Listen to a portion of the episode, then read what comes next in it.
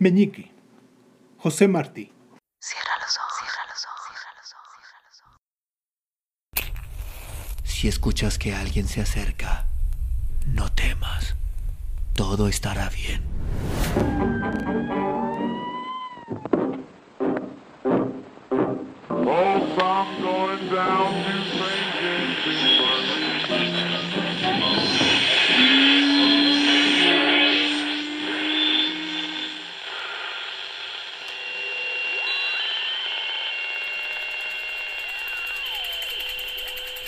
Estás escuchando, Crónica, Crónica, Crónica el lugar, el lugar donde, donde entramos tus tus oídos. Bienvenido. En un país muy extraño vivió hace mucho tiempo un campesino que tenía tres hijos. Pedro, Pablo y Juanito. Pedro era grande y gordo, chapeado y medio tontuelo. Pablo era flaco y paliducho, envidioso y muy celoso. Juanito era lindo y más ágil que un gamo, pero tan chiquitín que se podía esconder en una bota de las que usaba su padre. Nadie le decía Juanito, sino Meñique. El campesino era tan pobre que era día de fiesta en la casa cuando traían algún centavo. El pan era muy caro y no tenía manera de ganarse la vida. En cuanto los tres hijos ya estuvieron creciditos, el padre le suplicó que por su bien salieran de su miserable choza y buscasen fortuna en el mundo. Como a varios kilómetros de ahí, tenía el rey del país un fabuloso palacio.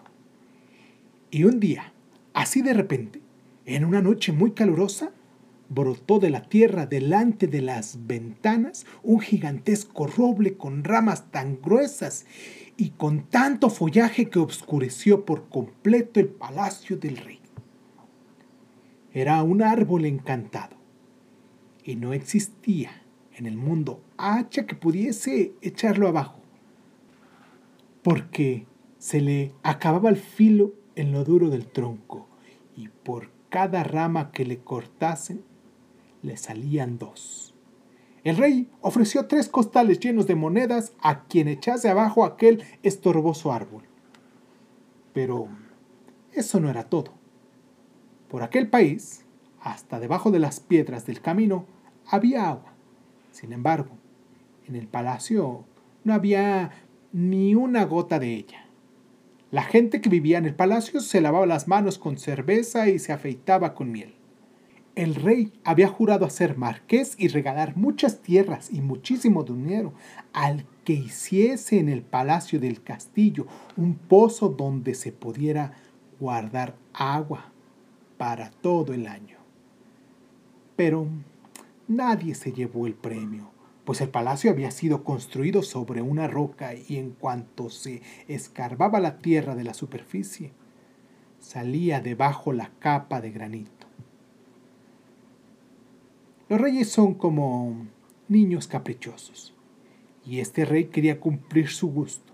Mandó a que clavaran carteles sellados con el escudo real donde ofrecía la mano de su hija y más de la mitad de sus tierras a aquel que cortase el árbol y abriese un pozo en palacio para guardar agua todo el año.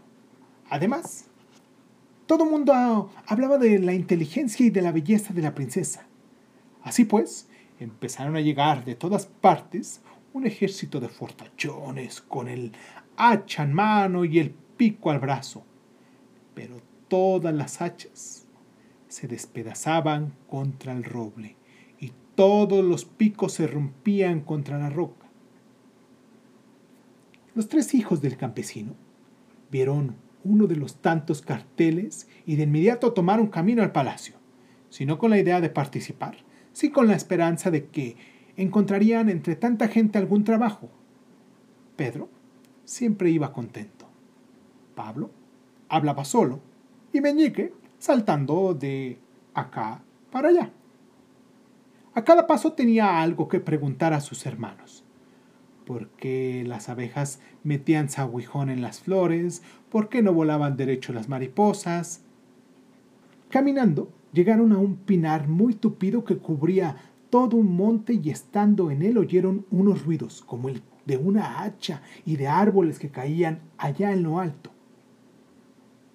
Quiero saber por qué andan allá arriba cortando leña, dijo Meñique. Todo lo quiere saber y él no sabe nada, dijo Pablo, queriendo ofender a su hermano. Parece que este muñeco nunca ha visto ni oído cortar leña, dijo Pedro. Yo tengo ganas de saber lo que hacen allá arriba y voy a ver, dijo Meñique. Anda, payaso, habrás que bajar con la lengua de fuera de cansancio y de ramas a piedras, gateando y saltando, subió Meñique hasta el lugar donde venía el ruido. ¿Y qué encontró Meñique en lo alto del monte? Pues una hacha encantada que cortaba sola y que en esos momentos echaba abajo un pino grueso y gigantesco. Buenos días, doña Hacha, dijo Meñique. ¿No se cansa usted de cortar solita ese árbol tan grande? Hace muchos años, hijo mío, que estoy esperándote, contestó el hacha. Pues aquí estoy, dijo Meñique. Y sin preguntar más, metió el hacha en su gran saco de cuero y bajó del monte. ¿Qué vio allá arriba el que todo quiere saber? preguntó Pablo. Pues el hacha que oíamos. La tontería es meterse en tantos líos por nada, le dijo Pedro, el gordo. Después de poco andar, ya era de piedra el camino, y se oyó un ruido que venía de lejos, como el de un hierro que golpeaba roca. Me gustaría saber quién anda allá lejos picando piedra, dijo Meñique. El recién nacido no ha oído nunca al pájaro carpintero picoteando en el tronco, dijo Pablo. ¿Y eso? No es más que un pájaro carpintero picoteando la corteza de un tronco, dijo Pedro. Pues será el sereno, pero yo voy a ver qué pasa allá lejos. Y se preguntarán ustedes, ¿qué encontró Meñique allá lejos? Pues un pico encantado, el cual, solito, abría la roca como si fuese mantequilla. Buenos días, señor Pico, dijo Meñique. ¿No se cansa de picar usted solito en esa roca vieja? Hace muchos años, hijo mío, que te estoy esperando, contestó el pico. Pues aquí estoy, al fin. Sin pizca de miedo, cogió el pico y lo metió, al igual que el hacha, en su saco de cuero. ¿Y qué maravilla vio usted por allá, Su Majestad? preguntó Pablo, con ganas de hacer quedar en ridículo a su hermano. Era un pico lo que oímos, contestó Meñique. Y siguió caminando sin decir más. Más adelante se encontraron un arroyo y pararon a beber en él porque hacía mucho calor. Yo quisiera saber, dijo Meñique, ¿de dónde sale tanta agua? Grandísimo tonto, que en todo quieres meter tu cuchara. Yo voy a ver de dónde sale tanta agua y los hermanos se pusieron furiosos porque era la tercera vez que les hacía detenerse. Meñique echó a caminar por la orilla del arroyo que se iba adelgazando hasta no ser más que un hilo. ¿Y qué encontró Meñique cuando llegó al fin? Pues una cáscara de nuez encantada de donde salían a mares el agua transparente y cristalina. Buen día, señor Arroyo, dijo Meñique. ¿No se cansa de vivir tan solito en un rincón, manando y manando agua? Hace muchos años que estoy esperándote, contestó la nuez. Pues aquí estoy, dijo Meñique. Y sin miedo, el chaval cogió la cáscara de nuez, la puso en su gran saco de cuero y regresó por donde había venido, saltando y silbando alegre como un gorrioncillo. ¿Ya sabes de dónde viene el agua? le preguntó Pedro. Sí, hermano, viene de un agujerito. ¡Qué bárbaro! A este crío le pesa tanto el cerebro que por eso no nos cree, dijo Pablo. Ya vi lo que quería ver y sé lo que quería saber, pensó Meñique para sí. Por fin llegaron al palacio del rey. El roble estaba más grande y más fuerte que nunca. El pozo aún nadie lo había podido abrir y en la puerta estaba el cartel en donde podía leerse la promesa hecha por el rey.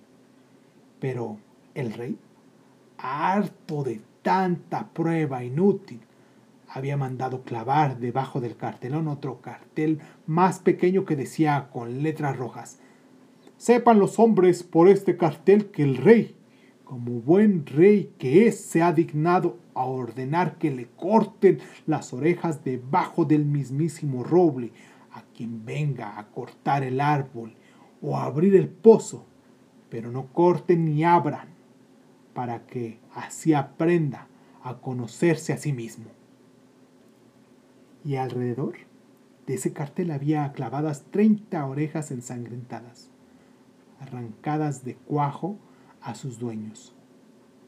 Al leer este aviso, Pedro soltó una carcajada. Se retorció los bigotes, se miró los brazos, tomó vuelo con el hacha y de un golpe echó abajo la rama gruesa del árbol maldito. Pero de inmediato, en el mismo punto donde diera el hachazo, brotaron dos enormes ramas y soldados del rey le cortaron las orejas sin más esperar. ¡Inútil! gritó Pablo y fue hacia el tronco, hecha en mano, cortándole de un golpe la gran raíz. Pero de ahí mismo brotaron dos raíces enormes en vez de la que había cortado. El rey furioso mandó que le cortaran las orejas a aquel que no quiso aprender ni siquiera de lo que le había pasado a su propio hermano. Pero a Meñique no se le achicó el ánimo y se le echó al roble encima. Echen de aquí a patadas a ese enano, dijo el rey. Y si no se quiere quitar, córtenle las orejas. Señor rey, tu palabra es sagrada. Ya tendrás mucho tiempo de cortarme las orejas si yo no corto el árbol. Y la nariz te la han de rebanar también si no lo haces. Meñique sacó con mucha ceremonia el hacha encantada de su gran saco de cuero. El hacha era más grande que Meñique, y éste le ordenó, Corta, hacha corta. Y el hacha cortó, echó abajo e hizo astilla las ramas y tanta leña del árbol apiló que el palacio se calentó con la madera del roble. Cuando ya no quedaba del árbol ni una sola hoja, Meñique fue hasta donde estaba el rey. Ordene ahora su majestad dónde quiere que le abra el pozo su servidor. Toda la corte corrió al patio del palacio junto con el rey a ver cómo abría el pozo. Meñique, sereno como el más, abrió su gran saco de cuero. Sacó de éste el pico y lo puso en el lugar donde ordenó el rey diciéndole, Cava, pico, cava. Y el pico empezó a destrozar el granito, y en menos de quince minutos el pozo estuvo listo. Sí, ya está el pozo, pero no tiene agua, dijo el rey. Meñique sacó de su bolso de cuero la nuez mágica y cuando ésta estaba dentro de la tierra dijo, Brota, agua, brota. Y en pocos minutos el pozo estaba lleno. ¿Qué otra cosa quiere el rey que yo haga? dijo Meñique. Mañana te lo diré, Marqués Meñique, le dijo el rey. Por ahora duerme en la mejor cama del palacio. El rey no pudo dormir esa noche. No consentía que su hija se casara con ese hombre tan pequeño, así que mandó llamar a los hermanos de Meñique. Pedro solo dijo cosas buenas de Meñique, mientras que Pablo solo cosas que dejaban en mal a su hermano, como querer pelear contra un gigante que vivía en el bosque cercano, diciendo que podía vencerlo fácilmente.